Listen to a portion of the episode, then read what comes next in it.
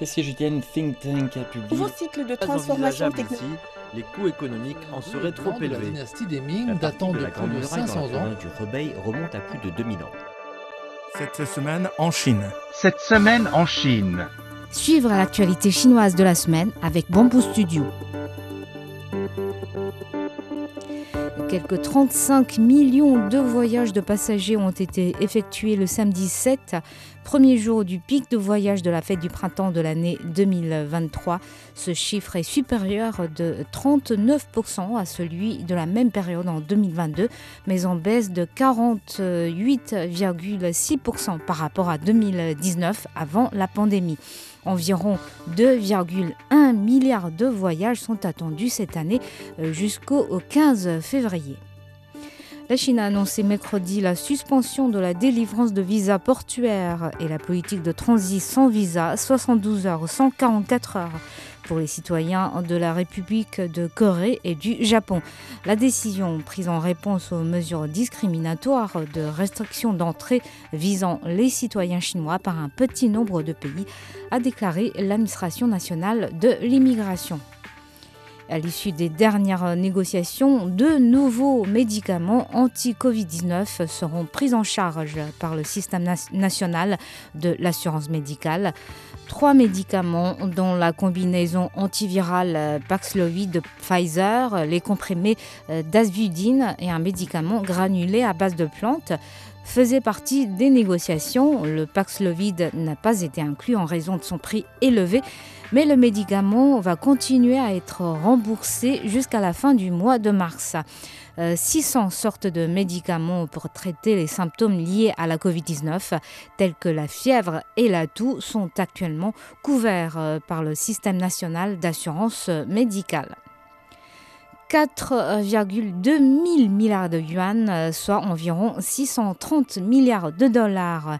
C'est la valeur totale des marchandises que la Chine a importées et exportées en 2022, soit une hausse de 7,7% par rapport à 2021. Et la Chine reste pour la sixième année consécutive le champion mondial du commerce des marchandises. 44 villes chinoises sont à ce jour autorisées à exporter des véhicules d'occasion. La Chine est actuellement le premier constructeur automobile dans le monde. Le pays accuse pourtant un important retard dans le domaine du commerce des véhicules d'occasion. Un véhicule sur deux vendu sur le marché est de seconde main, contre deux pour un dans les pays industrialisés. La Chine n'a commencé à exporter des véhicules d'occasion qu'en 2019. Le secteur est en nette croissance depuis. Plus de 16 000 véhicules d'occasion chinois ont été vendus à l'étranger durant les six premiers mois de 2022 contre 3 000 en 2019. Le pays espère booster son industrie automobile à travers, entre autres, le commerce des véhicules d'occasion. Depuis que le premier avion C919 a été livré à la China Eastern Airlines en décembre 2022, 1035 commandes ont déjà été passées par 32 clients pour ce premier gros avion de ligne développé et construit par la Chine. Le C919 devra être mis en, en exploitation commerciale au printemps 2023. Et en 2023, le secteur chinois de l'aviation civile devrait se rétablir à 75% de son niveau d'avant la pandémie. C'est selon un responsable de l'administration de l'aviation civile de Chine. Et en 2022, le total du trafic aérien a retrouvé 43,3% de son niveau d'avant la pandémie. Au total, euh, 250 millions de voyages de passagers ont été enregistrés et environ 6,08 millions de tonnes de fret et de courrier ont été transportés en avion l'année dernière, d'après le même responsable. Le géant de la fintech chinoise euh, Ant Group fait SAMU. Jack Ma, fondateur de la société, cède officiellement ses pouvoirs. Ses droits de vote baissent de euh, 53,46% à 6,2%. À cela s'ajoute la dernière levée de fonds du groupe, récemment validée par les autorités, marquée notamment par l'entrée en force de l'investissement public, dont le fonds d'investissement de Hangzhou et le crédit agricole de Chongqing. Plus de 1,52 million de candidats ont passé l'examen annuel de recrutement des fonctionnaires de la Chine.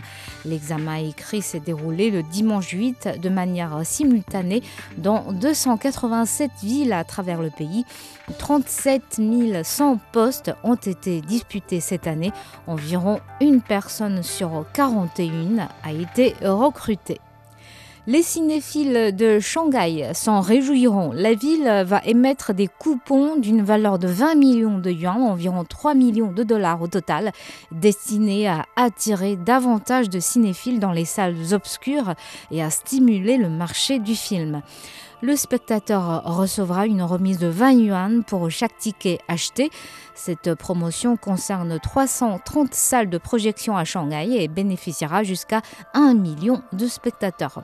Plusieurs films sortiront au cours des vacances de la fête du printemps 2023, dont The Wandering Earth 2, le préquel de The Wandering Earth, blockbuster de science-fiction sorti en 2019, et Four River Raid, réalisé par Zhang Yimou, le grand cinéaste chinois. Et merci d'avoir écouté Bamboo Studio.